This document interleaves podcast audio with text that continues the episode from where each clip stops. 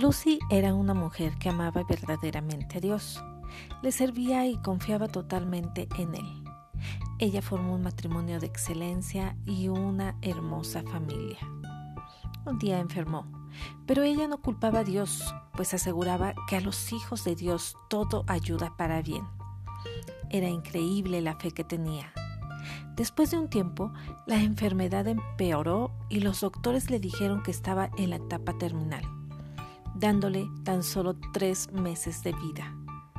Entonces decidió que no era tiempo de llorar, de reclamar o de sufrir por lo que dejaba. Tenía paz, pues sabía que si era el tiempo, era porque así había sido dispuesto por su Creador. Y entonces ahora era tiempo de poner sus cosas en esta tierra en orden. Llamó a su pastor y le pidió que fuera a su casa, porque quería platicar con él acerca de algunas cosas que le gustaría que se llevaran a cabo cuando ella partiera de este mundo. Cuando su pastor llegó a casa, ella se incorporó y estaba entusiasmada, como si fuera a planear una fiesta o un evento importante. Lucy le dijo, Quiero por favor, si es posible, que durante mi despedida se canten cantos alegres y hermosos que alaben al Señor. Me gustaría, si no tiene inconveniente, que leyera los siguientes versículos. Y le entregó una lista donde los había escrito. Ahora era tiempo de hablar con su esposo y hacerle algunas peticiones. Mario, has sido mi compañero de vida Muchas gracias por haber estado a mi lado en los tiempos buenos y difíciles. Sé fuerte, porque yo estaré bien y sé que tú también lo estarás, porque eres un varón valiente. Quiero pedirte me ayudas con algunas cosas. Por favor, para ese día especial, ponme mi vestido azul. Sí, ese que me regalaste en mi último cumpleaños coloca mi Biblia favorita en mi mano izquierda, es a donde tengo todas mis notas y mis preguntas. Y por favor, esta petición es muy especial e importante para mí. No lo olvides. Es solo una cosa más, dijo emocionada. Claro, lo que quieras, dime qué es, contestó Mario. Esto es muy importante para mí, dijo Lucy. Quiero ser enterrada sosteniendo un tenedor en mi mano derecha. Mario se quedó mirando a su esposa sin saber qué decir. ¿Esto te sorprende, no es así? preguntó Lucy. Bueno, para ser honesto, estoy un poco desconcertado con la petición, replicó Mario.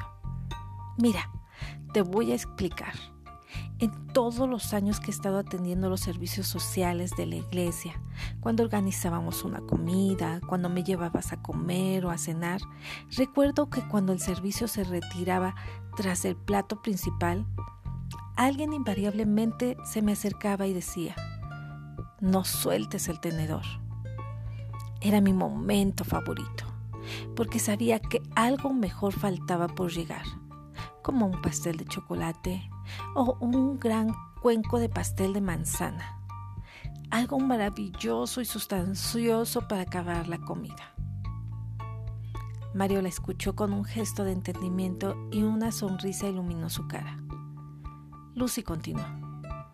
Así que quiero que la gente me vea en el ataúd con un tenedor en mi mano y quiero que se pregunten, ¿qué significa este tenedor? Y entonces quiero que les digas, no sueltes el tenedor. Lo mejor está aún por venir. Los ojos de Mario se llenaron de lágrimas y abrazó a Lucy.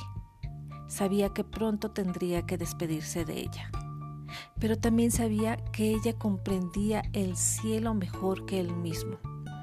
Ella sabía y confiaba en que lo mejor estaba aún por venir. En el funeral, todos los que se acercaban a verla la veían sosteniendo un tenedor en su mano derecha. Una vez y otra, su esposo oyó a la gente hacer la misma pregunta. ¿Por qué sostiene un tenedor?